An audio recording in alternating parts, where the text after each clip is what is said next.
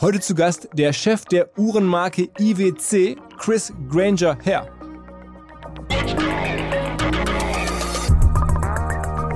Viele Dinge kannst du heute messen, kannst du heute auch viel mehr messen, als das noch vor einigen Jahren der Fall war. Aber bestimmte Sachen im Luxus, die wird man nie messen können. Warum heute ein Produkt ein Hit wird, dass wenn du das mit Crowdsourcing und Meinungsumfrage gemacht hättest, wären die meisten heute hoch erfolgreichen Luxusprodukte wahrscheinlich nie in den Markt gekommen. Da ist schon immer noch ein Moment der Kreation, ein Moment von Intuition und Bauchgefühl dabei und natürlich auch von Trendsetting dabei, die sich nicht in einem SAP-Prozess formulieren lässt. Also ich glaube, dass diese Komponente, die gibt es in unserem Business einfach nach wie vor. Let's go! Go, go! Herzlich willkommen beim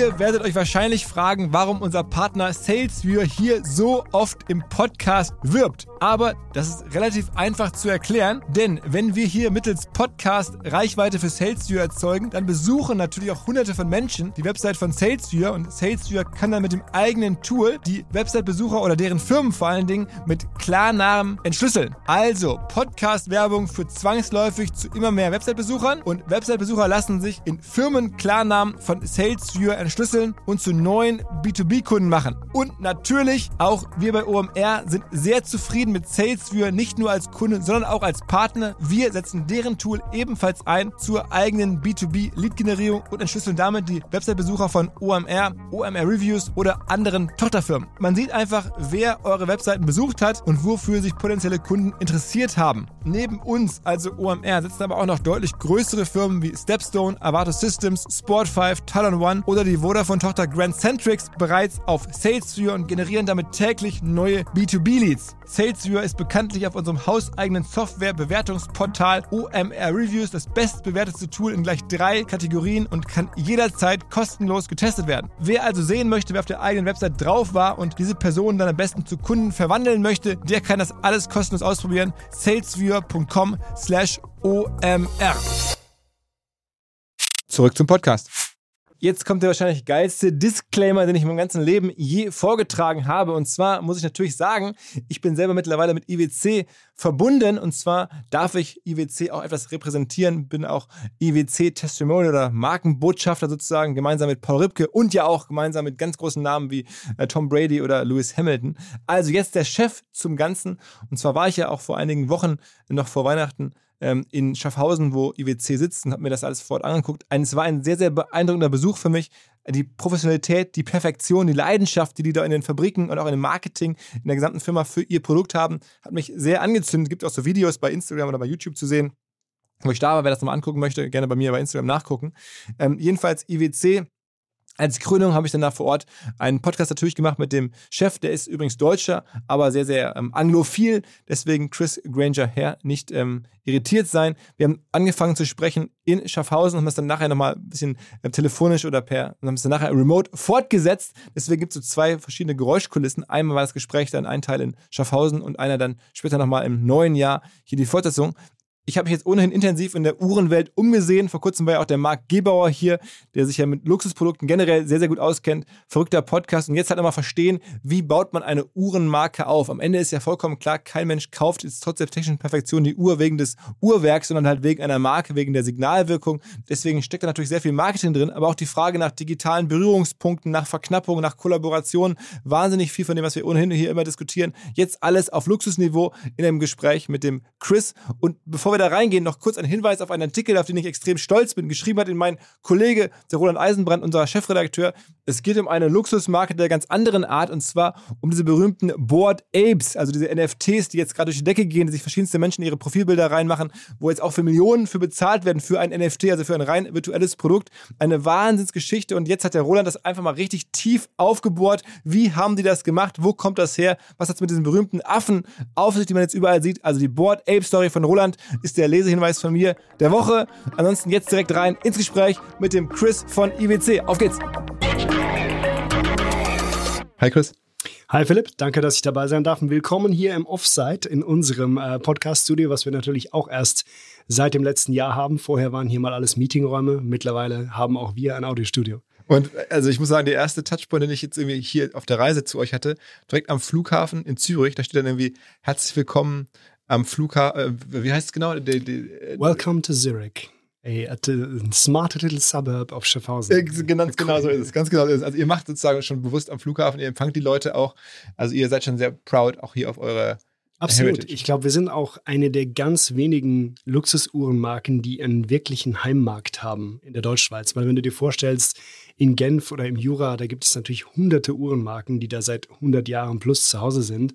Aber hier in der, der deutschsprachigen Ostschweiz sind wir natürlich die größte Marke, die mit dieser Region überhaupt verbunden ist. Und damit haben wir natürlich in Zürich einen einzigartigen Heimvorteil, weil wir die einzige Uhrenmarke sind, die hier aus der Region ist. Und ich meine, Schaffhausen ähm, ist mittlerweile ja auch irgendwie wirklich bei euch in der Brand mit drin. Das ist schon bewusst so, dass man darüber auch eine Story kommuniziert. Absolut, ja. Also es ist auch sicherlich ein, ähm, ein Alleinstellungsmerkmal in der Industrie. Ähm, wir haben eine ganz eigen, eigene Gründungsgeschichte. Wir sind auch die einzige Schweizer Marke, die von einem Amerikaner gegründet wurde. Das war ein Unternehmer, Uhrmacher und Ingenieur, Florentine Aristo Jones. Der kam mit 27 Jahren aus Boston, hat da bei der Walter Watch Company damals gearbeitet und wollte eigentlich die Schweizer Handwerkskunst, die absolut top war damals, verbinden mit der Effizienz von amerikanischen Fertigungsmethoden. Und der kam dann hierher, 27 sprach natürlich kein Wort Deutsch und hat dann in Schaffhausen die erste zentralisierte Fertigung aufgebaut und hat von vornherein eigentlich Technologie und Handwerkskunst zusammengebracht. Und das machen wir noch bis heute. Deswegen sagen wir, wir sind die Ingenieure der feinen Uhrmacherei. Bei uns war Technik und Handwerk nie ein Widerspruch und immer im Einklang. Und das äh, ist natürlich auch hier in der Nähe zu der ähm, feinmechanischen, industriellen äh, äh Heritage von süddeutschen Raum ist natürlich ganz einzigartig, weil wir nicht in diesem Metier da, Handwerkskunstzentrum des Juras, des Valais de Joux zu Hause sind, sondern hier eigentlich näher an den deutschen Automarken, an den Feinmechanik- und Engineering-Marken tragen sind, wie hier ABB, Georg Fischer und alle anderen, die in Schaffhausen sind. Warum ist eigentlich ähm, das ganze Thema Uhren so ein Schweizer Thema generell? Also ich meine, auch eure Marktbegleiter, es sind ja alles, oder sehr, sehr viele sind ja Schweizer Firmen. Ja, ja ich glaube, das kommt im Ursprung wirklich aus einer Schweizer Mentalität, ähm, um Dinge mit viel Geduld und viel auch ähm, Durchhaltewillen und Kraft zur Perfektion zu treiben. Ich glaube, man muss äh, ein kleines Stück weit fokussiert und introvertiert sein, um erfolgreiche Uhren zu bauen. Das ist etwas, wo es viel Geduld braucht. Das braucht eine extrem ruhige Hand. Und ich glaube, das liegt so ein bisschen den, den Schweizer Werten, dass man nicht aufgibt, keine Abkürzungen nimmt, sondern wirklich in der, der handwerklichen Perfektion etwas immer und immer weiter verbessert über Generationen und Generationen in sehr, sehr großer Kontinuität. Aber es muss ja auch damals wahrscheinlich so gewesen sein, dass es so Netzwerke gab. Also der Gründer ja, von euch hatte dann erst einen Mitarbeiter, der dann irgendwann sich selbstständig gemacht hat und dann hat er sich natürlich dann auch hier in der Gegend und dann ist es so, so ja. Kompetenznetzwerke, wie es heute im Silicon Valley für Software irgendwie gibt oder für irgendwelche Apps, gibt es jetzt wahrscheinlich seit 100 Jahren, oder wir reden jetzt hier von Mitte 100 Jahren. Genau, 1850, glaube ich, oder so in der Größenordnung wurde IWC. 1868. Ah, genau, du, du weißt natürlich ganz genau, wurde, wurde IWC gegründet, also schon eine Weile her. Ähm, aber da war das, glaube ich, so, dass es irgendwie dann auch so die Netzwerke waren. Das war halt so das Silicon Valley für Uhren. Ja, vor allen Dingen im, im, im Jura, ganz klar. Und das kam natürlich daher, dass ganz am Anfang waren, war die Uhrmacherei, das wurde alles gemacht in Heimarbeit. Das waren oftmals Bauern, die die Wintermonate genutzt haben, wenn es draußen auf dem Feld nicht so viel zu tun gab, um dann bei Kerzenschein Uhren zu bauen. Und dann gab natürlich die ganze Bewegung durch die Reformation äh, schon, wo diese ganze Uhrmacherkunst in Genf sich wirklich etabliert hat. Und dann sehen wir über die Zeit natürlich, dass sich dann die ganze industrielle Basis entwickelt hat, die ganzen Zulieferer entwickelt haben und die ganze Fertigungskompetenz sich über alle Bereiche der Uhrmacherei entwickelt hat. Trotzdem sind wir da ein bisschen alleinstehend hier in der Ostschweiz, weil wir natürlich nicht die gleiche Basis haben, wo wir sagen können, oh, es gibt 720 Uhrenunternehmen hier in 100 Meter Reichweite. Und wir, wir mussten schon immer von vornherein unsere eigenen Techniker ausbauen, äh, ausbilden, unsere eigenen Uhrmacher ausbilden. Wir haben unseren eigenen Lehrabschluss in der feinen Uhrmacherei hier, eigene CNC-Techniker. Wie viele Leute arbeiten hier bei euch, bei IBC? Wir sind hier am Standort äh, knapp über 750 und weltweit ist es über 1300. Und wie bist du jetzt sozusagen äh, in diese ganze Welt reingerutscht? Ich meine, wir sind ungefähr gleich alt. Mhm. Ähm, ich, also, sagen wir mal, erzähl mir deinen Werdegang so ein bisschen. Wie kamst du in diese Welt rein? Ja, also mein, mein Vater war ähm, begeistert für mechanische Uhren. Und ich glaube, mein wirklich mein erster Zugang in diese Industrie kam wirklich über die Zeit, wo ich mit meinem Vater, mein Vater hatte eine große Schweiz-Affinität. Wir hatten immer Ferienhäuser. Meine Großeltern haben zeitweise in der Schweiz gelebt und mein Vater hat immer geträumt von dieser mechanischen Uhr. Und ich glaube, meine erste Erinnerung ist wirklich, als ich so vier Jahre war, habe ich gefühlt sechs Stunden lang in einem Juwelier in Bern gesessen und alle Uhren angeschaut, während mein Vater sich entschieden hat. War wahrscheinlich in, in Realität deutlich kürzer. Aber so kam es mir vor. Und das war eigentlich immer der, der Zugang, wo ich gedacht habe, eines Tages, das gehört so dazu, muss man eine vernünftige mechanische Uhr haben. Ich glaube, das war wirklich für mich der Einstieg. Und ich habe dann mich sehr früh in meiner Jugend für Design interessiert. Ich habe angefangen, äh, sehr passioniert zu zeichnen zu Hause. Der Einstieg zu dem kam eigentlich über Sportschuhe, Ski und so Snowboarding, was aufkam so in den späten 80er Jahren richtig losging. Damals so Marken wie Elho Freestyle, die mich sehr inspiriert haben, neongelbe Hosen zu designen und solche Sachen.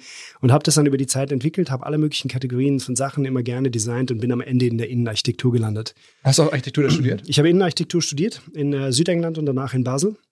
Und es war eigentlich während dem Praktikumsjahr dem, äh, im, im Interior Design Kurs in England, wo ich das erste Mal bei einem Retail Designer gearbeitet habe in London, Path Design. Und neben einigen an so High Street Fashion Stores, die wir da designt haben, kam dann der erste Auftrag von einer Firma, die sich spezialisiert haben. Das war der königliche Liefer Hoflieferant für Manschettenknöpfe und Herrenaccessoires.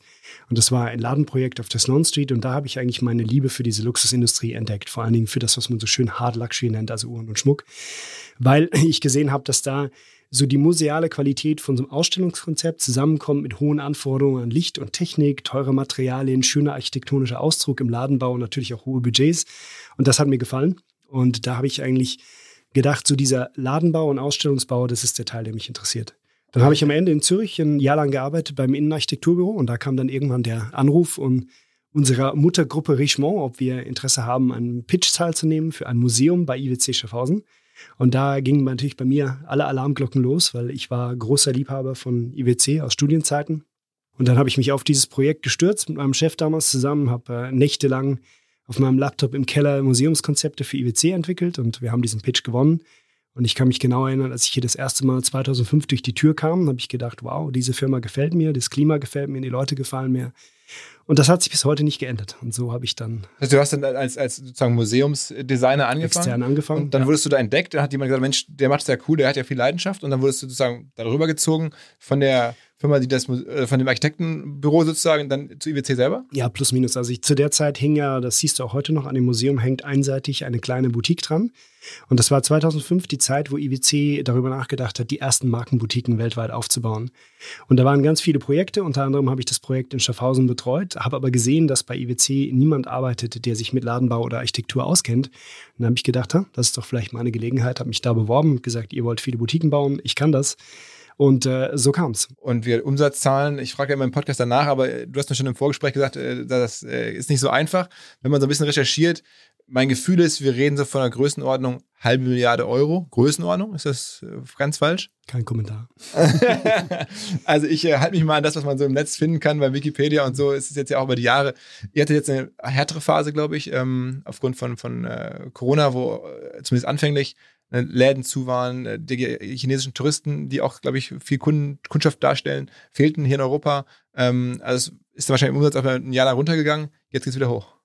Kein Kommentar. ja. wir haben, nein, wir haben die Pandemie alle miteinander erlebt. Ich glaube, wir haben gesehen, dass sich die, das Reiseverhalten äh, der Menschheit gewaltig geändert hat. Wir haben natürlich eine große Rückkehr auf der einen Seite zu ähm, lokalen Konsum. Menschen kaufen natürlich heute viel stärker da, wo sie zu Hause sind, als das äh, vor der Pandemie der Fall war. Dadurch, dass der internationale Tourismus natürlich immer noch lange nicht äh, da ist, wo er mal war. Das sieht man ja auch in allen Studien und Zahlen.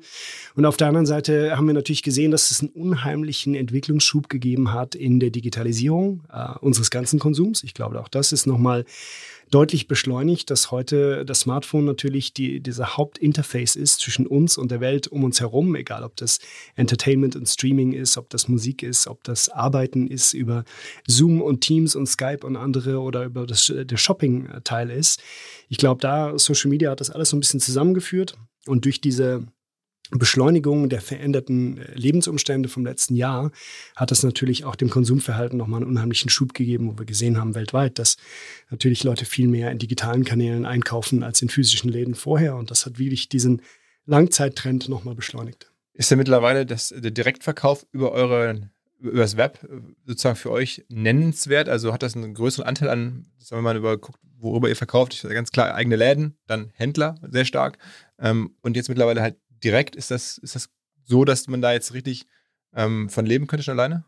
Wir haben am Anfang ja sehr stark immer darüber diskutiert mit, mit allen Leuten, die uns das gefragt haben, kann man eine Uhr online verkaufen und kann man eine Uhr online kaufen? Aber eure Uhren kosten ja, sagen wir mal, von 5.000, 6.000 Euro bis hoch zu 70, 80. 750.000, ja, ja, ja. ja, Große Bandbreite. Ich glaube, was man, diese Frage, die hat sich sehr, sehr schnell überholt, weil wir einfach sehen, das ist heute eine Frage von einem Serviceangebot und es ist eine Frage der Vielzahl der Interaktions- und Shopping-Optionen. Wir wir gehen davon aus, dass oftmals, bis sich ein Mensch, sie oder er, für eine mechanische Uhr entschieden hat, kann das manchmal vielleicht 16, 17, 18 Berührungspunkte mit der Marke bedeuten. Das ist ein ziemlich komplexer und manchmal auch sehr langer Prozess. Und wir kennen das vielleicht jeder von uns selbst, dass wir manchmal Marken sympathisch finden, Produkte interessant finden. Wir haben das immer so abgespeichert, so unter eines Tages, hm, erfülle ich mir mal den Traum. Aber es dauert vielleicht noch fünf Jahre oder es dauert acht Jahre, bis man dann wirklich mal an dem Punkt ist, wo aus irgendwelchen Gründen alles zusammenkommt, man sagt, ja, jetzt schlage ich zu. Und wir sehen einfach genauso auch innerhalb der, der, der kürzeren Reise von wirklichem Produktinteresse zu Kauf, kann das in alle Richtungen gehen. Vielleicht bin ich in der Laune, mich beim Multibrand-Retailer beraten zu lassen über verschiedene Marken, habe da ein tolles Verhältnis mit der Verkäuferin oder dem Verkäufer, schlag da am Ende zu. Vielleicht weiß ich schon genau, welche Marke ich will, gehe in eine Markenboutique.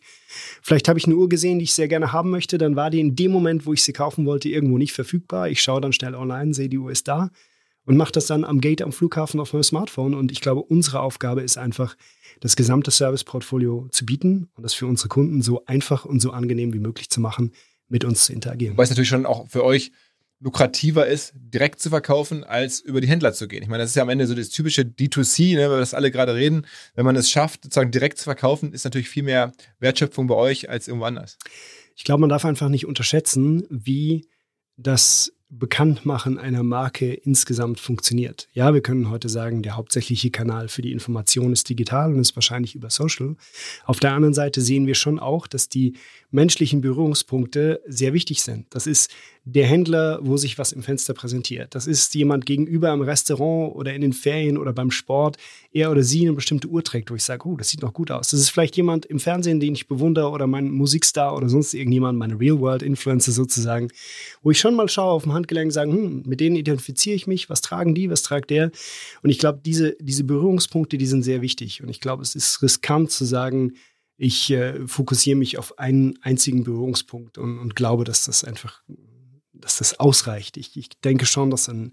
Gab es denn Pushback von den Händlern, als sie gemerkt haben, ihr verkauft es auch direkt? Also war das so, dass du dann auf einmal da eine Anrufe bekamst nach dem Motto, hey, wir haben ja über Jahre für, für Millionen eure Produkte gekauft und jetzt verkauft ihr die ohne uns? Das hat dir nicht allen gefallen wahrscheinlich. Ja gut, wir können die Situation ansehen in vielen Städten heute, wo wir sehr, sehr partnerschaftlich und fair äh, mit unseren Händlern und direkt äh, in, im engsten Umfeld auch miteinander operieren. Ich glaube, die, ich glaube einfach an die die Kraft der, der Wahlmöglichkeit für Kunden. Ich glaube, es gibt unterschiedliche Kundenprofile, die nach einem unterschiedlichen Kauferlebnis suchen und das versuchen wir einfach abzudecken. Wie viele eigene Läden hast du denn am Ende eigentlich gebaut? Also wie viele eigene IWC-Stores gibt es mittlerweile? Also wenn du da fragst, wie viele Mark also Monomarkenläden mhm. haben wir, habe ich gebaut. Ich glaube, ich habe angefangen mit der Laufnummer 005, das war Zürich, wobei 003 noch nicht fertig war, das war Genf damals.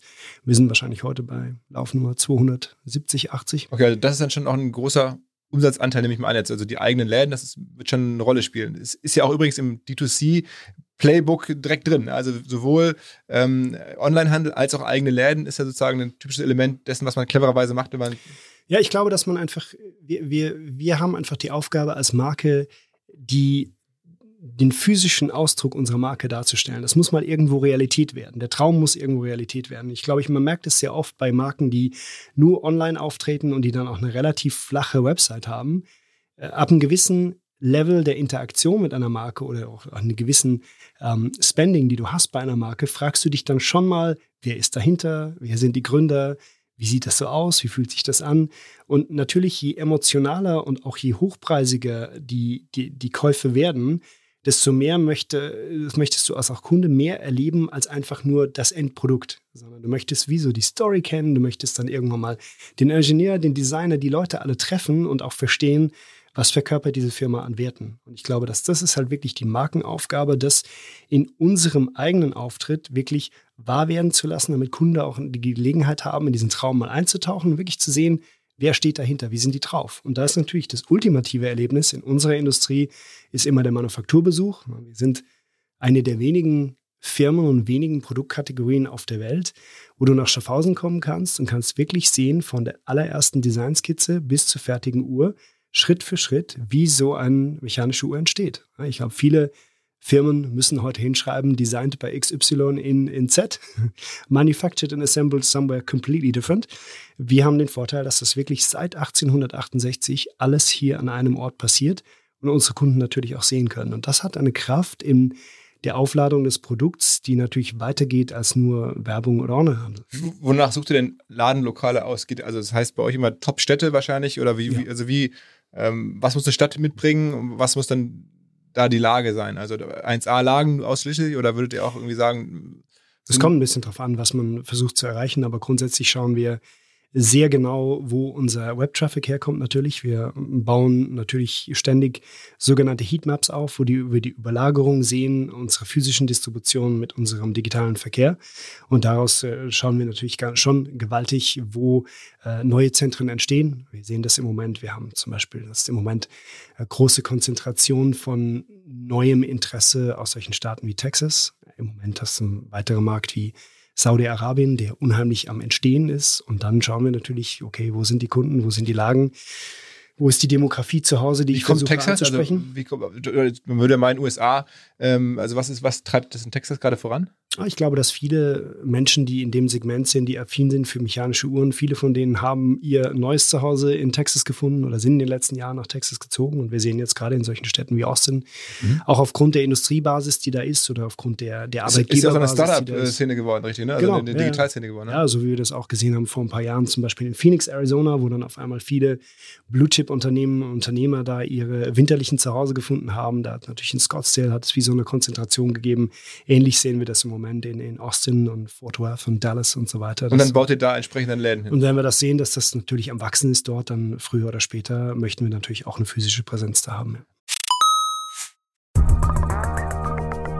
Unser Partner Vodafone, also die Kolleginnen und Kollegen aus Düsseldorf, haben eine neue Kollaboration am Start und zwar mit Microsoft. Viele kennen und wissen das schon zu schätzen, also die Vorteile von flexibler Zusammenarbeit in Echtzeit, Cloud-Datensicherung, Updates und so weiter. Das alles steht zur Verfügung natürlich für Vodafone-Kunden oder solche, die es werden wollen. Außerdem hat es den Vorteil, wer jetzt zu Microsoft migrieren möchte. Vodafone-Geschäftskundenexperten helfen dabei, auch bei der Migration von Daten und Mails, all diesen Themen und auch im laufenden Betrieb wird man natürlich nicht alleine gelassen. Vodafone supportet jetzt auch Microsoft 365 ganzjährig für seine Kunden. Ein Argument, glaube ich, für Vodafone, auch ein Argument für Microsoft 365. Wer sagt, ich bin schon Vodafone-Kunde oder ich bin interessiert an Microsoft, informiert euch. Alle Details stehen unter vodafone.de slash Microsoft 365, also Microsoft 365 in Zahlen. Zurück zum Podcast. Mhm. Hm, lass noch ein bisschen über eure ganz großen Partnerschaften sprechen, weil das ist ja schon mhm. auch, äh, wenn man mit IWC sich beschäftigt, dann kommt ganz schnell Lewis Hamilton. Also ähm, ich, ich glaube, am Münchner Flughafen kann man gar nicht ähm, äh, zum, zum Gate kommen, ohne dass man da ganz zentral die ja. Lewis Hamilton ähm, Positionierung sieht mit euch, aber auch äh, Tom Brady, ähm, ja. sozusagen äh, Global Icon, ähm, mit dem ihr zusammenarbeitet. Ähm, erzähl mal so ein bisschen, das sind ja schon sehr, sehr große Namen. Folgt das einem gewissen Playbook? Hat sich einfach ergeben, weil die authentisch die Marke äh, schon immer geschätzt haben? Habt ihr die angesprochen? Wie läuft sowas? Ja, ich glaube, grundsätzlich geht das mal alles zurück auf die philosophische, Betrachtung. Das ist natürlich im Luxusbereich äh, die ganze Idee von Assoziation zwischen äh, Charakteren und deren Werten und am Ende einer Marke und den Kunden, die ist seit hunderten Jahren, also deutlich über 100 Jahren schon im Zentrum. Mhm. Das hat natürlich ganz ursprünglich mal angefangen, dass natürlich oftmals Luxusprodukte identifiziert wurden mit dem Adel, mit Leuten an europäischen Höfen in der Vergangenheit und dass dann Handwerker da auch oder wirklich die, die Leute, die damals äh, exklusive Sättel, Schuhe, äh, Kleider hergestellt haben, dass die natürlich bekannt wurden über was äh, Königin und König und Prinzessin und Prinz XYZ äh, so tragen. Und da gab es ja schon wirklich, ich glaube 1700 irgendwas oder so, gab es schon die erste europäische Klatschpresse im Printformat, wo dann die letzten Trends zu Hofe dann ausgetauscht wurden. Also das war ja schon relativ lange etabliert. Dann später kam die Welt von Film und Kino. Die hat natürlich da riesig äh, Veränderungen beigeführt, weil dann gab es natürlich auf einmal den Ambassador als echte Figur, also den Ambassador als Schauspielerin, als Schauspieler, die natürlich Werte schon sehr früh verkörpert haben, Produkte getragen haben, einen bestimmten Stil repräsentiert haben. Aber es gibt auch virtuelle Figuren. Ne? Da ist wirklich der, der Markenbezug mehr auf dem Mythos des virtuellen, also des Charakters, als dass es wirklich der Schauspieler oder die Schauspielerin notwendigerweise dahinter ist. Also da wird mhm. so wie der, die Marke des gespielten Menschen noch größer als, als jetzt notwendigerweise nur der Schauspielerin, Schauspielerin oder Schauspieler. Und diese, diese Assoziation, die ist schon immer wichtig, um Produkte und Marken mit einer Identität und mit Werten zu fühlen, äh, füllen, die einfach für unsere Kundinnen und Kunden auch anschaulich sind. Und deswegen glaube ich, ist dieses Ambassador-Thema seit jeher äh, ein Thema in der, in der Luxusindustrie. Und wir, wir sehen das auch heute immer wieder, dass natürlich Menschen schon sehr stark schauen, mit wem sie sich identifizieren und welche Marken und welche Art von Produkten diese Menschen auch tragen. Und dann, glaube ich, von diesem Startpunkt haben wir zwei Fragen. Die erste Frage ist, wer repräsentiert die Werte der Marke authentisch? Also gewisse, ähm, bei uns ist es diese, diese Ausrichtung, diese Balance aus Drive und technischem Verständnis und auch einer gewissen Mut. Und dann haben wir oftmals Ambassadors, die so eine Geschichte erzählen von Against the Odds. Ne? Das sehen wir bei Tom Brady im American Football, das sehen wir bei Lewis Hamilton in der Formel 1. Die waren nicht die offensichtlichen Kandidaten, um da die Goats zu werden in ihren jeweiligen Sport aber sie haben halt durch harte Arbeit und durch große Entschlossenheit und dann natürlich auch ein bisschen Glück, haben sie ihren Weg gemacht und haben den Erfolg geschafft. Und das ist etwas, was wir immer sehr nah an unserer Marke und an der Geschichte auch unseres Gründers sehen. Ne? Florentine Aristo Jones, der natürlich auch durch gegen alle Widrigkeiten das geschafft hat, in der Schweiz diese Uhrenfirma aufzubauen. Und das ist natürlich ein Ansatz, den dieser Self-Made Personalities, den wir auch wirklich ganz bewusst feiern. Der andere Punkt, du hast es eben schon kurz angesprochen, ist dann immer, äh, haben wir eine authentische Beziehung? Ist das echt? Ja, und ist es nicht nur äh, Pay to Wear, sondern haben wir wirklich auch ein Interesse? Und das haben wir gesehen bei Leuten wie Tom Brady, die sich seit Jahren für IWC interessieren oder auch Bradley Cooper, der jahrelang vorher nur Big Pilot getragen hat, wo wir dann natürlich immer sehen, dass da auch eine natürliche Affinität zwischen der Marke und dem, dem Ambassador dann da ist. Du musst noch kurz bei Tom Brady die Geschichte erzählen, ähm, dass äh, als der war, ich glaube, es war, irgendwie eine, eine, eine MVP-Ehrung oder eine Ehrung zum Sportsman of the Year oder sowas in der Art. Ähm, also wenn der auf die Bühne tritt in Zivil sozusagen, ja. dass er sich dann auch bewusst überlegt, welche Uhr er tragen möchte. Natürlich, ich, er ist auch jemand, das siehst du immer wieder, der ganz bewusst stilistische Entscheidungen fällt über die, die Uhren, die er trägt. Und das macht mir natürlich auch große Freude, das zu sehen. Äh, zum Beispiel, als er bei der Hillsborough, äh, Hillsborough River Victory Parade nach dem letzten Super Bowl war, hat er die äh, Top Gun Chrono SFTI angehabt, eine echte Sportuhr, eine echte amerikanische Uhr auch, die so viel erzählt über den Geist von Top Gun, dieses Work Hard, Play Hard. Und das war natürlich nach dem Super Bowl Gewinn äh, hat das gepasst wie, wie die Faust aufs Auge. Und dann hast du gesehen, als er im White House war letztes Jahr, Präsident Biden da besucht hat mit dem Team, da hatte er eine Big Pilot ewige Kalender in Edelstahl an, wirklich understated, sophisticated Uhr, riesenuhrmacherische äh, Content da drin, ganze Erfindung von Kurt Klaus von 1985, aber in einer sehr understated äh, Verpackung. Das war natürlich perfekt. Also wenn du was Staatsmännisches haben willst, war das natürlich die perfekte Uhr. Und so gelingt es ihm ja immer wieder für den richtigen Anlass irgendwie die richtige IWC zu finden und das ist auch, macht auch mir viel Spaß, das zu beobachten, wenn jemand wirklich das so ein gutes Feeling dafür. Okay, okay. Okay, okay. Ähm, war, merkt man dann auch sofort ähm, was an den Abverkaufszahlen? Also wenn ne, so jemand wie er da auftritt in solchen, bei solchen Events, ähm, ist das dann sofort so, dass du das auch spürst, dass du sagst, okay, da ist wieder ein Foto durch die Welt gegangen und zack, kaufen Leute? Ich glaube, dieses Funktionsprinzip, das ist äh, bewiesen über die Jahre. Ähm, das ist auch der Grund, warum das, na, ich meine, schau dir an, was im Moment im, im Streetwear-Bereich passiert mit allen Collaborations und wie wichtig da die, äh, die Flaggenträger von diesen Collabs jeweils sind. Das ist egal, ob das jetzt von Kanye kommt oder von wem auch immer in der Situation. Äh, klar, wenn, wenn dieses Prinzip nicht äh, funktionieren würde, glaube ich, hätten Marken das schon Jahrhunderte nicht mehr gemacht. Aber das, dieses, diese Art von Endorsement ist natürlich nach wie vor ein wichtige, wichtiges Bestandteil. Ja, aber ich meine, es scheint ja dann auch so zu sein, dass der, diese 18 Kontakte dann deutlich verkürzt werden, dass dann sofort auch sozusagen immediate Response da ist. Also, ja, das ist eine ähm, spannende Frage, weißt du, ich, ich, ich frage mich das selbst auch wieder und vielleicht äh, kennen auch deine, deine Zuhörer das so ein bisschen aus ihrem eigenen Kaufverhalten. Weißt du, warum? Du hast ja oftmals hast du Marken und Produkte, die findest du schon eine ganze Zeit lang, findest du die wirklich stark, gefällt dir gut, kannst dich mit der Marke identifizieren, hast vielleicht das Produkt auch schon recherchiert aber aus irgendwelchen Gründen hast du es noch nicht oder nicht gekauft. Und irgendwann passiert es dann. Und bei mir, ich bin ein relativ emotionaler Käufer. Ich bin jetzt niemand, der mit der Excel-Liste äh, Kosten-Nutzen-Analyse macht. Schönen Gruß an meinen CFO. ich, ich reagiere da schon eher emotional, was ich so privat kaufe. Und das ist halt, manchmal weiß ich so gar nicht genau, warum kommt es dann im Moment X? Warum guckst du auf einmal irgendwas wieder an und sagst, hm, jetzt ist der Moment. Und das, das, ich glaube, das ist so komplex bei in, in diesem Bereich vom Konsumverhalten, dass es echt schwer ist, da manchmal den Finger drauf zu legen, warum es dann genau dieser oder jener Moment war. Aber es hat immer was damit zu tun, dass es dir wieder in die Aufmerksamkeit zu, zurückgerufen wird durch irgendeinen Kontakt. Das definitiv. Aber am Ende ist es trotzdem auch ein Bauchgefühl, ne, dass, das, dass du sagst oder ihr als Team, okay, damit könnten wir die Marke nach vorne bringen. Also deswegen lass mal Formel 1 machen. Oder ich meine, euch sprechen ja wahrscheinlich auch viele Leute an. Ihr guckt euch dann an, da gibt es gerade im Golf was und weltweit, äh, da passieren ja so viele Sachen im Sport, in verschiedensten Disziplinen, im, im Showgeschäft. Ähm, also am Ende ist dann trotzdem, muss man als CEO dann auch ein Bauchgefühl haben, wo passt es gerade?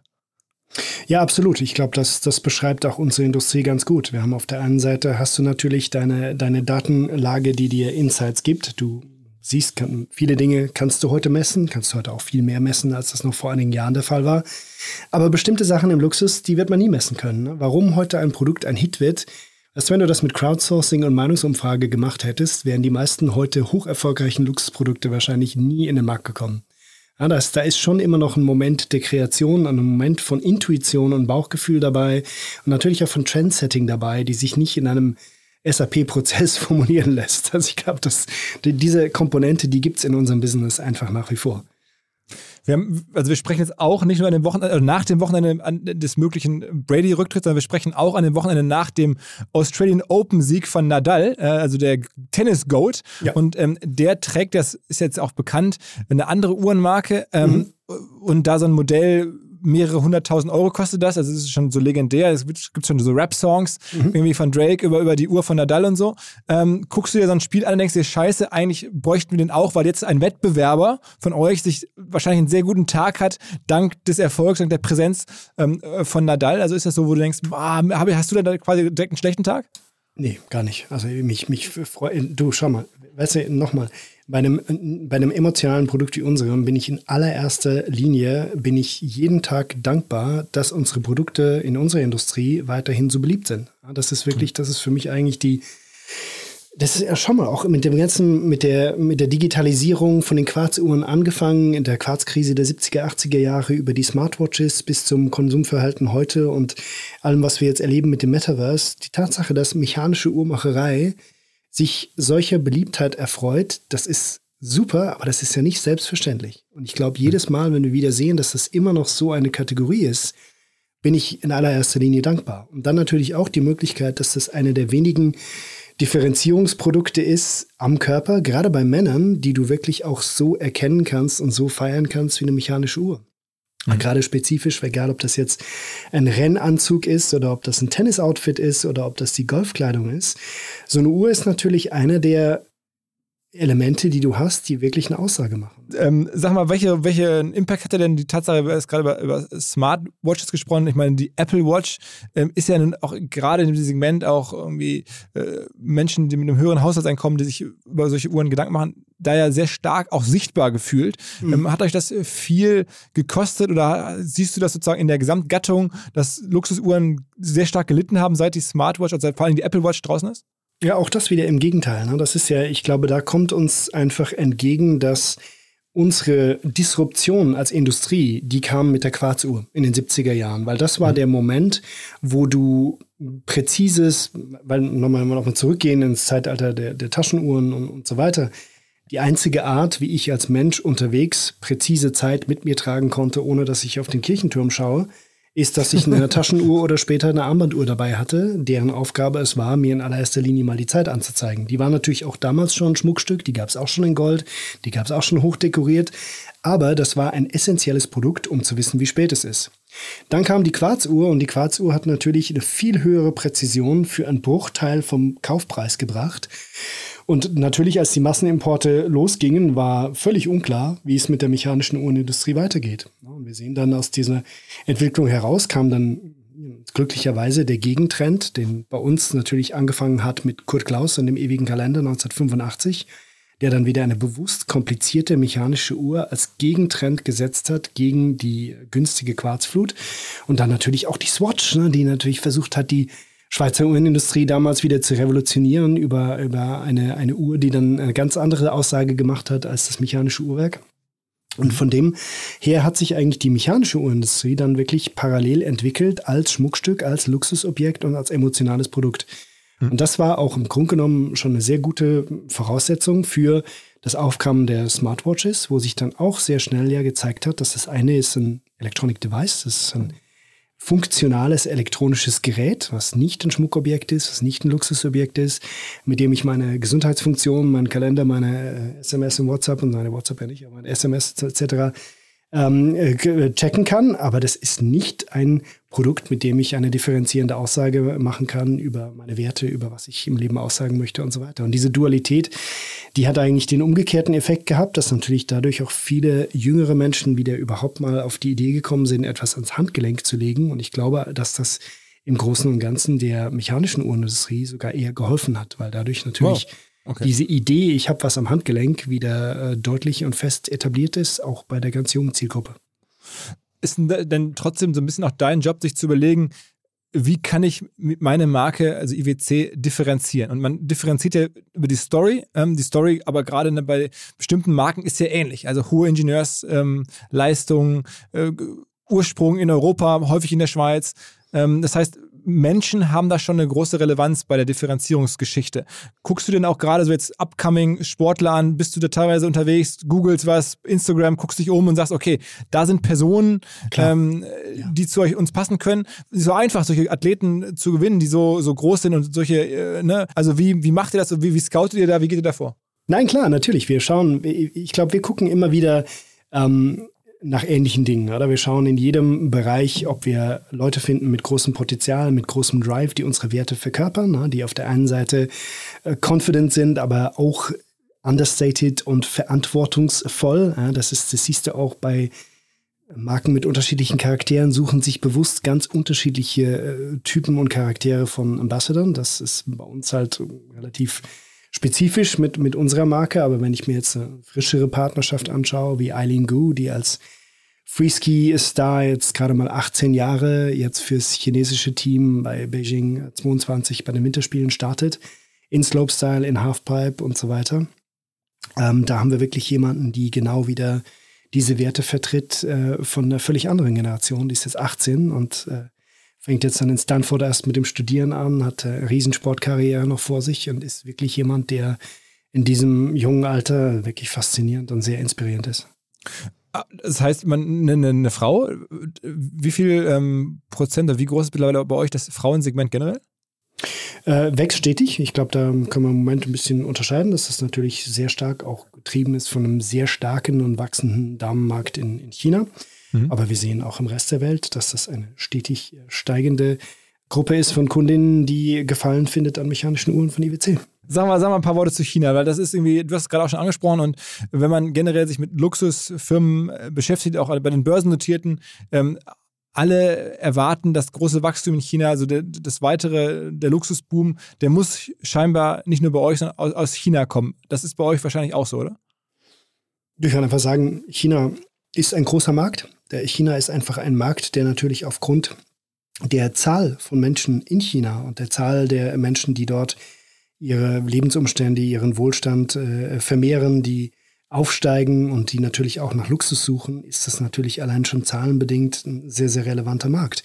Wir haben, denke ich mal, die, das insofern äh, gut gemacht, dass wir sehr früh in China investiert haben. Wir haben sehr früh ähm, Markenbekanntheit aufgebaut in China und wir freuen uns heute natürlich darüber, dass wir in dem Markt sehr aktiv sein können und dass äh, chinesische Kundinnen und Kunden natürlich auch Freude an IWC-Uhren haben. Und was wie investiert man dann dort? Indem man auch dort äh, Testimonials findet, indem man dort Läden eröffnet? Was habt ihr so gemacht? Ja, also die Welt ist nicht grundlegend anders in China als anderswo. Das ist in der Tat. Wir haben von vornherein, ich glaube, wir haben sehr stark darauf gesetzt, ähm, in, in der frühen Phase die Marke sowohl über unsere Distribution als auch über unsere Partnerschaften sehr stark äh, auszudrücken. Wir haben ein Netzwerk von Boutiquen aufgebaut in China, und natürlich auch da mit, mit ähm, Ambassadors und Partnerschaften zusammengearbeitet, die im chinesischen Markt relevant waren und haben das so Schritt für Schritt in den letzten Jahren aufgebaut. Mhm. Und äh, das nächste Thema neben China, der nächste große Markt, der so ein bisschen ähm, ja, ungreifbar Lass ist, mich ist warten. Äh, Metaverse. ja. Hast du es gesagt? nee, ich hätte jetzt was anderes gesagt, aber ist okay. also, also, also ich wollte wirklich nach Metaverse fragen, mhm, ja. ähm, weil auch das hast du gerade schon angesprochen und da gibt es jetzt ja irgendwie auch so die, die Hoffnung und man sieht, große Firmen kaufen da dann eigene ähm, NFT-Firmen auf, Technologiefirmen auf. Nike ja. macht das, Adidas macht das. Schlimmerweise ähm, haben wir festgestellt, die Mieten sind im Metaverse schon wieder auf dem Level der realen Welt. Jetzt haben wir äh, einmal gedacht, es gäbe ein Schnäppchen irgendwo, nichts war's. ja, aber was machst du da? Also guckst du da hin überhaupt oder sagst du, das ist irgendwie immer wieder weg? Oder? Nein, ich meine, schau, das ist ja genau der Punkt. Äh, den, ähm, den wir vorhin schon mal angesprochen haben, dass natürlich das Verhalten, wenn sich das Verhalten unserer Kundinnen und Kunden ändert, sind wir natürlich die Ersten, die, die darauf reagieren und diese Wandlung auch jeweils mitmachen. Ich meine, wie bei vielen Trends, die sich entwickeln, wird die Zeit zeigen, wie, wie profund und nachhaltig die, die Trendveränderungen wirklich sind und dass wir die Verhaltensänderungen sind. Aber natürlich äh, nehmen wir das absolut ernst und behandeln das an vorderster Front im, im Rahmen der digitalen Transformation. Das ist ganz klar. Was mich auch hier wieder ähm, beruhigt äh, und, und einfach auch optimistisch stimmt, ist die Tatsache, dass man auch im Metaverse sieht, mit allen Ansätzen, die es da jetzt schon gibt, dass das Luxusbedürfnis und Verhalten von Kundinnen und Kunden auch im Metaverse nicht anders aussieht als äh, zu den Zeiten der Römer. Insofern, also auch da geht es darum, nach wie vor die NFTs zu flexen und auszustellen. Es geht nach wie vor daran, Designerobjekte und Marken zu tragen am Avatar. Aber das heißt, du, du surfst da wirklich durch die verschiedenen Welten durch. Also gibt es ja nun verschiedenste ähm, ja, man weiß ja gar nicht so, was am Ende das Metaverse genau ist. Also es ne, gibt ja verschiedenste ja. Gaming-Plattformen oder Welten und dann jetzt eigene Welten äh, und Argumentation, was alles Metaverse dazugehört. Aber das heißt, du guckst jetzt auch alles an, gehst da selber rein, guckst du die Avatare an und sagst, okay, da möchte ich dabei sein, da möchte ich nicht dabei sein, da müssen wir jetzt irgendwie ähm, eine Uhr launchen und so weiter? Ja, prinzipiell ja. Also es ist natürlich hier, weißt du, nothing is perfect im, im, in dieser Pionierzeit, das ist klar. Es gibt da, du kannst da nicht die abschließende Marktrecherche machen, die perfekte Antwort finden. Bis dahin ist der Zug lange abgefahren. Das kennen wir auch zum Beginn von Social Media, war auch nicht wirklich klar, in, in äh, welche äh, Kanäle sich am Ende wirklich durchsetzen und etablieren werden. Und gleichsam auch zu Beginn von äh, der, der ersten äh, Web-Expansions-Bonanza ähm, äh, war auch nicht völlig klar, wie das ob das bei uns mal äh, E-Commerce wird oder ob das bei uns mal ein digitalisierter äh, Flash-Produktkatalog wird. Auch da, glaube ich, waren wir am Anfang äh, ein bisschen so in der Findungsphase. Und so ist das hier jetzt auch nicht anders. Und ich glaube, dass wir über die nächsten Monate und Jahre wird sich zeigen, genau wie sich äh, Luxusmarken und die Interaktion mit unseren Kunden im, im Ob und wie es sich im Metaverse dann ausdrücken wird. In den digitalen Kanälen hätte ich jetzt gesagt, irgendwie hat sich Instagram stark durchgesetzt, oder? Für euch? Ja, das ist auch mein Gefühl. Also ich denke wirklich im, im Bereich der emotionalen und Luxusmarken und generell im Branding-Bereich ist das nach wie vor, also wie vor, es hat sich durchgesetzt als die Nummer eins Referenzplattform im westlich, in der westlichen Welt, so wie das vermutlich äh, WeChat für den chinesischen Markt getan hat. Aber bei uns klar, in, im Westen ist das, ist das unbestreitbar Instagram. Was ja insofern ganz spannend ist, weil man auch gerade bei euch wieder sieht, dass ihr zum Teil äh, klassische Werbelocations nutzt, also Plakate am ja. Times Square an bestimmten ja, Offline-Orten ähm, geht ihr hin. Und mein Verdacht ist, ihr macht das offline, um einen, eine Rückkopplung zu haben zu Instagram. Ähm, teilweise ja. Ich glaube, das, das stimmt vor allen Dingen für, für kreative Out-of-Home-Werbung. Das, das ist natürlich, hat sich extrem verändert, weil du musstest mal über diese Out-of-Home-Werbung, gerade die Kreativformate, konntest du eigentlich nur auf zwei Arten nachdenken. Entweder du hast gesagt, okay, ich möchte möglichst viele Leute erreichen, die da vorbeilaufen und möchte nachher möglichst viel Word of Mouth generieren und vielleicht ein bisschen PR-Artikel wenn es gut läuft. Und äh, dann irgendwann mal kam die äh, kam Google dazu oder die die äh, Search Engines und ich hatte vielleicht die Möglichkeit über Internet suchen und Foren Posts und so weiter das ein bisschen publik zu machen und das ist natürlich heute was Instagram absolut liefert, dass natürlich diese Dinge abfotografiert werden und einfach eine viel, viel größere Zielgruppe im Netz erreichen, als das jemals physisch möglich wäre. Und ich, ich glaube, das ist natürlich schon eine Riesenveränderung, die sich über den Reach von Instagram, die sich entwickelt hat, was früher so nicht möglich war. Andere Offline-Sachen machen wir wirklich für die Offline-Experience. Und ich glaube, das siehst du ja auch, wie digital und offline mittlerweile zusammenarbeiten, dass je mehr Kommunikation sich digital abspielt, desto größer wird das Bedürfnis auch so eine Marke und die Beziehung mit unseren Kunden auch wirklich repräsentativ physisch auszudrücken über Flagship Stores, über Pop-ups, über Roadshows, über Events. Ähm, und das gewinnt immer noch mehr an Bedeutung, je mehr die Digitalisierung ähm, sich durchsetzt. Das ist wirklich eine absolut parallele Bewegung, so wie heute dann auch äh, Amazon Supermärkte und so weiter erleben kannst, ähm, merkt man einfach, dass diese, dieser Anker und dieses Standbein in der, in der physischen Welt ist eine unheimlich wichtige Komponente von unserem digitalen Footprint.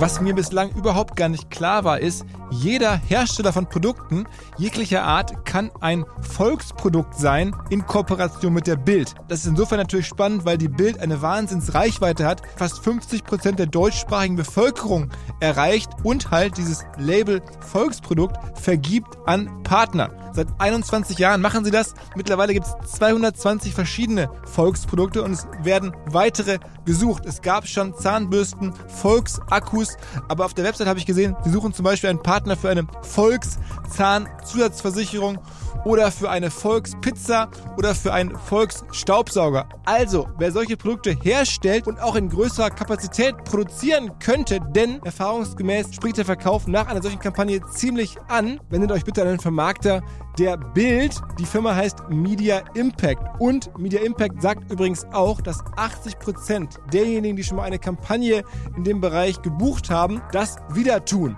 Wer jetzt hier erstmals von dieser Möglichkeit gehört hat, bekommt auf seine erste Buchung auch ein Media-Bruttovolumen von 220.000 Euro on top. Wendet euch dazu bitte direkt an Media Impact ein Wort www.volks-produkt.de slash Bild slash Volks-Produkt und erwähnt einfach im Gespräch mit den Ansprechpartnern und Ansprechpartnern dort, dass ihr über OMR kommt und dann gibt es diesen Zuschlag. Zurück zum Podcast.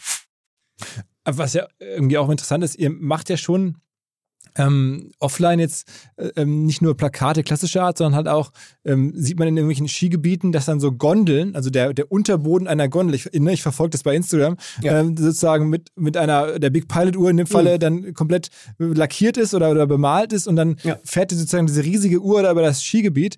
Ähm, das sind ja schon so Ideen, wo ich denke, das hat beides. Also es hat irgendwie diese Offline-Wirkung, äh, ja, aber genau. das, da stehen ja auch Leute und, mit ihren Skiern und gucken hoch und fotografieren das. Genau das, genau das. Äh, das ist, das ist wie gesagt die, die Stärke, die du heute auch hast mit solchen Aktionen. Ich glaube, der, der Grundansatz ist immer, ich möchte Markenpräsenz dort aufbauen, wo unsere Art von Kunden ähm, ihre Zeit verbringen, ihre Freizeit verbringen und ihre schönen Momente verbringen und da eine Verbindung herstellen. Deswegen auch, wir haben auch schon eine Partnerschaft gehabt mit Jackson Hole in, in Wyoming.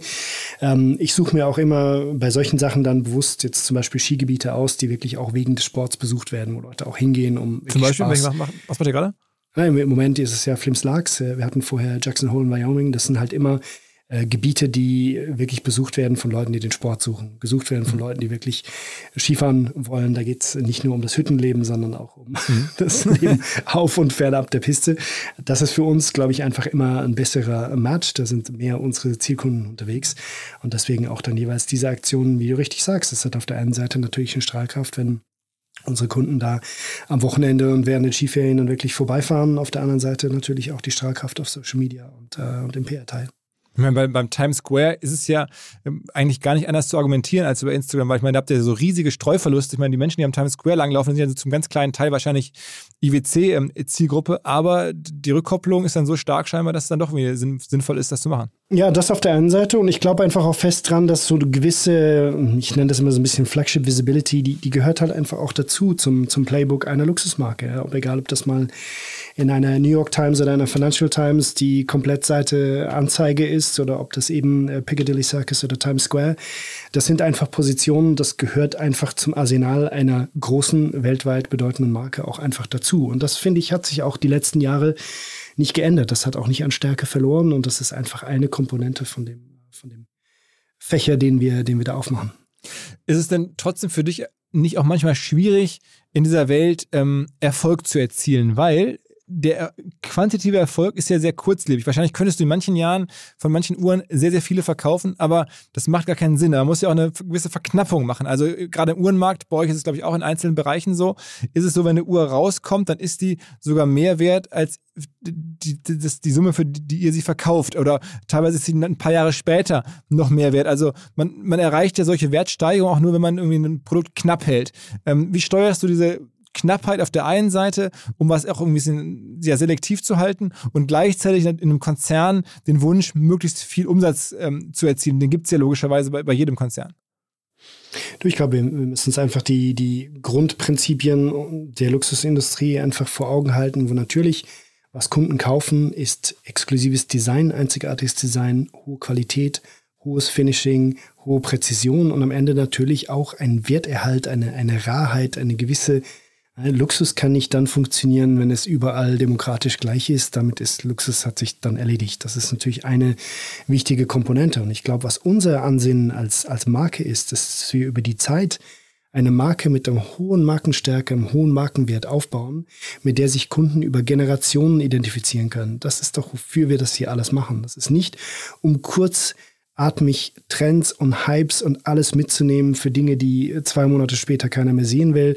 Es ist nicht, äh, wir leben nicht Quartal zu Quartal. Wir leben hier über 150 Jahre mit Produkten, die heute genauso schön sind, wie sie 1939 waren und die hoffentlich in 2300 genauso schön sind, wie sie heute sind. Und ich glaube, diese zeitlose Schönheit ist das, was Luxus einfach unterscheidet von anderen Arten von Trends, die einfach kurzlebig sind, die austauschbar sind, die letztlich am Ende abgelegt und weggeworfen werden. Ich meine, wir haben heute, wir haben Uhren bei uns von 1868, 1870, die heute noch im Neuzustand gewartet werden und von uns, äh, von unseren Uhrmacherinnen und Uhrmachern wieder auf absolut neuwertigen Zustand gebracht werden. Und das sind Uhren, die haben Zifferblätter, die sind so schön, wie was du heute siehst, wo die Leute sagen, wow, die Uhr könnte von vor zwei Jahren gewesen sein. Und das ist doch ultimativ ein, ein Zeichen von Luxus und Nachhaltigkeit, wenn ich Dinge habe, die eine Ewigkeit halten, wo eigentlich als Input nur äh, menschlicher Schöpfungsgeist, Handwerkskunst und, und des Aufzugs, äh, die Aufzugskraft meiner Handgelenke oder meiner Finger reingeht. Und äh, ich kann da über Generationen drin Freude haben. Und das ist, glaube ich. Aber trotzdem führst du wahrscheinlich die Diskussion, dass Leute sagen: Mensch, hier habt ihr ein Modell, das läuft gerade gut, macht ihr da noch mehr von, dann erfüllen wir das Jahresziel noch besser oder übererfüllen das sogar. Ähm, also das ist da ständig diese, diese Herausforderung, ähm, sozusagen aufzuhören, noch mehr zu verkaufen, noch mehr zu produzieren, obwohl man wüsste, es verkauft sich. Das ist doch eine, wahrscheinlich ein, sagen wir, ein Dilemma, in dem du da steckst, du managen musst, mehr als andere Industrien. Äh, Im Bereich Getränke ja, wird es nicht so sein. Habe ich ja beschrieben, die Balance von Angebot und Nachfrage, das ist ein, ein Kernstück unserer Industrie seit Hunderten von Jahren. Wie, wie, groß ist denn eure kleinste, also wenn ihr sagt, ihr launcht was Neues, ähm, manchmal ist es dann auch nur für, also war mein Gefühl für 10, 15 Uhren, also mehr gibt es dann auch gar nicht von einem Produkt. Also das, das kann auch mal der Fall sein, ne? Ja, es gibt also bis, bis zum Einzelstück natürlich. Wenn du siehst zum Beispiel die äh, schwarze Keramik Ceratanium ewige Kalender mit den weißen Zeigern, die Lewis Hamilton vor einer Saison trug, das war ein Einzelstück für ihn. Das, das, das gibt es natürlich. Es gibt auch sonst Einzelstücke und es gibt auch sehr kleine Serien und äh, ja, da haben wir eine große Bandbreite. Und äh, okay, das heißt, wenn jemand kommt, auch Sammler, also jetzt nicht nur Prominente, dann und sagen, ich hätte gern das, diese Uhr so und so gemacht, also ab einem gewissen ähm, Volumen oder Betrag, würdet ihr dann auch sagen, okay, dann lass uns mal dafür, darüber reden, ob wir für dich eine Einzeluhr bauen. Kann man so. Man sieht über unsere Historie immer mal wieder Einzelstücke, ja. Okay, okay, krass. Also, äh, wie viele, also ähm, der Menschen, die eine Uhr von euch kaufen, tragen dann oder haben dann mehrere Uhren. Also ist der, typische IWC-Käufer ist es ja wahrscheinlich nicht ähm, dessen einzige Uhr. Ja, das, das ist interessant, weil es gibt, das schaue ich mir auch immer wieder an, aber es gibt da wirklich beides. Es gibt durchaus, es gibt auch Kunden, die kaufen sich ihr ganzes Leben lang genau eine einzige Luxusuhr. Das gibt es auch. Aber mhm. es ist natürlich schon so, dass der Anteil von, von Kunden über die Zeit gewachsen ist, die sicherlich über eine Marke, über mehrere Marken mehr als eine Uhr ähm, über Jahre kaufen.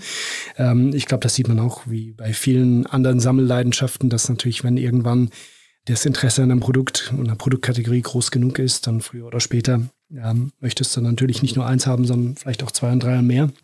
Und je nachdem, wie die Leute äh, ihre Sammelleidenschaft angehen, ähm, sehen wir natürlich auch dann, dass da größere Sammlungen dabei sind.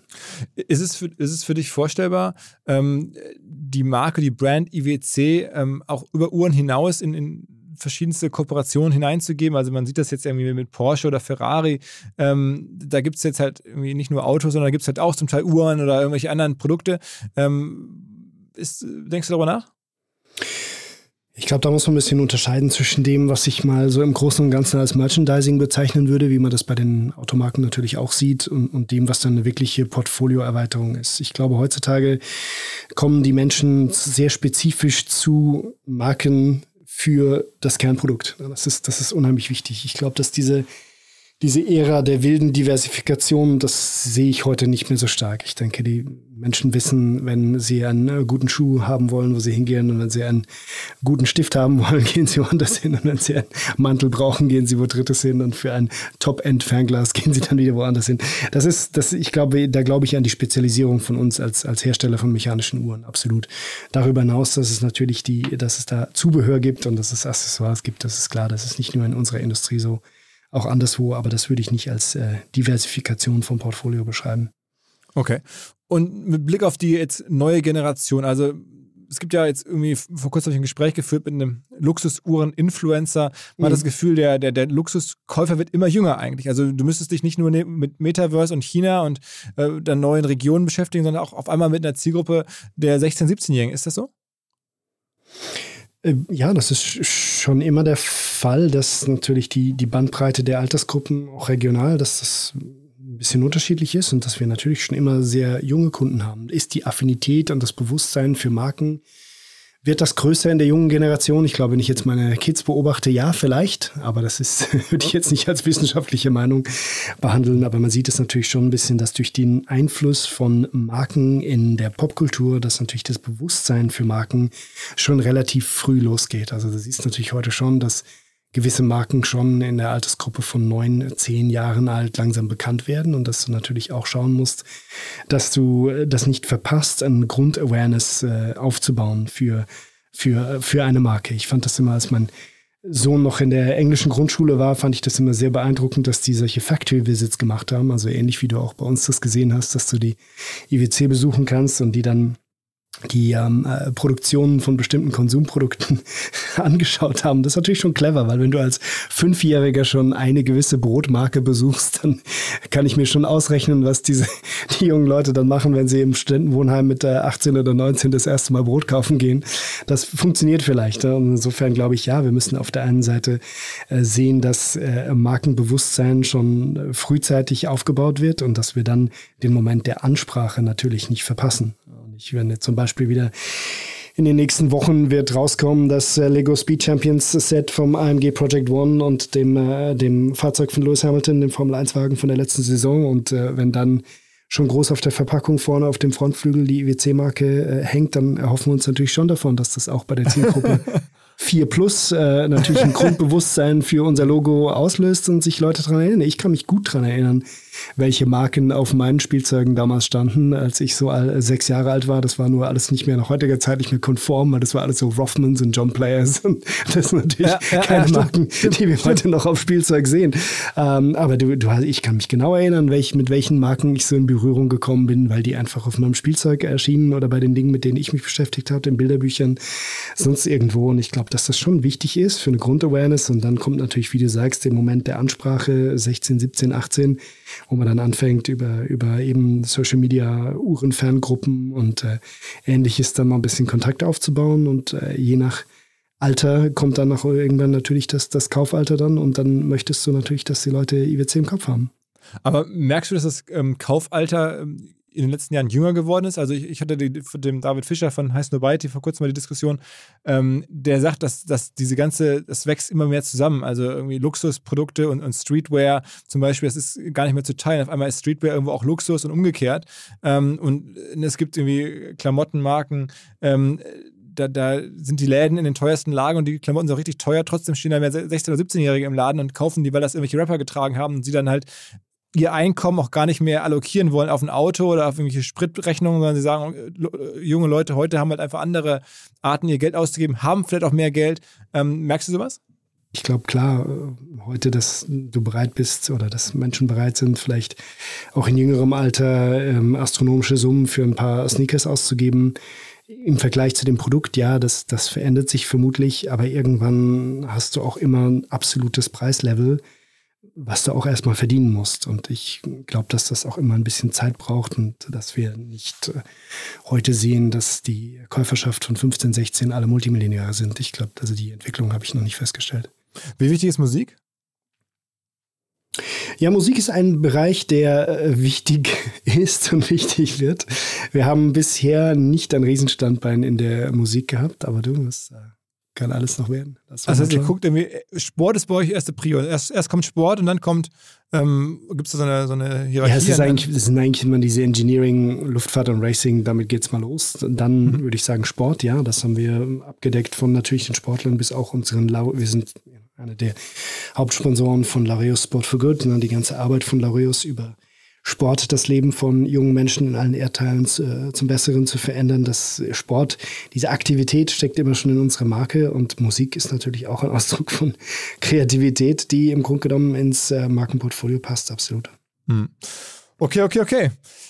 Ja, cool. Wunderbar. Ähm, Chris, äh, dann haben wir, glaube ich, ähm, jetzt das meiste durchgesprochen. Wir werden uns ja eh häufiger sehen und sprechen ja. ähm, in den nächsten Monaten und Jahren. Und für uns natürlich das ganz große Ziel, dass, dass ihr auch da seid ähm, im Mai, äh, dass, wenn wir hier hoffentlich wieder loslegen können, daran arbeiten wir alle. Und ähm, ich würde sagen, die Wahrscheinlichkeit ist schon sehr groß. Dann äh, sehen wir uns hier in live und dann erleben hoffentlich ganz viele Hörer auch IWC in live live in voller Größe und in Farbe. Absolut. Alles klar, alles klar. Wunderbar. Jo, danke dir. Vielen Dank. Zur Abwechslung jetzt mal vollkommen schamlos und offene Selbstvermarktung und Werbung für unser OMR-Festival am 7 und 8. Mai. Dort sind wir gerade in der absoluten Planungshochphase. Das heißt, wir verkaufen jetzt letzte Standflächen, wir planen, wie halt dort alles laufen wird Anfang Mai. Und weil das so ist und weil wir noch einige Flächen und Möglichkeiten, Masterclasses, Präsenzen frei haben, wollte ich nochmal dazu aufrufen, sich da bitte zu melden, wer noch nach neuen Kunden, nach neuen Leads sucht, wer eine Plattform sucht, um seine Brand transparenter und sichtbarer zu machen, wer in irgendeiner Form nach Nachwuchs, nach Talenten sucht. All das können wir ermöglichen. Ihr könnt bei uns gesehen werden, ihr könnt bei uns wirklich wachsen, aber halt nur jetzt in diesen Tagen, denn irgendwann müssen wir dort die Bücher schließen, weil die Planungszyklen Richtung Mai dann zu kurz werden und vielleicht auch, weil einfach alles verkauft ist. Deswegen jetzt nochmal der Hinweis, denkt an unser Festival jetzt, wer dabei sein möchte mit Masterclass, mit Speaking, mit vor allen Dingen aber Präsenzen auf der Fläche, mit Ständen. Einfach ganz kurze Mail an inbound.omr.com. Innerhalb eines Tages melden sich da eine Kollegin, ein Kollege und dann startet die Zusammenarbeit.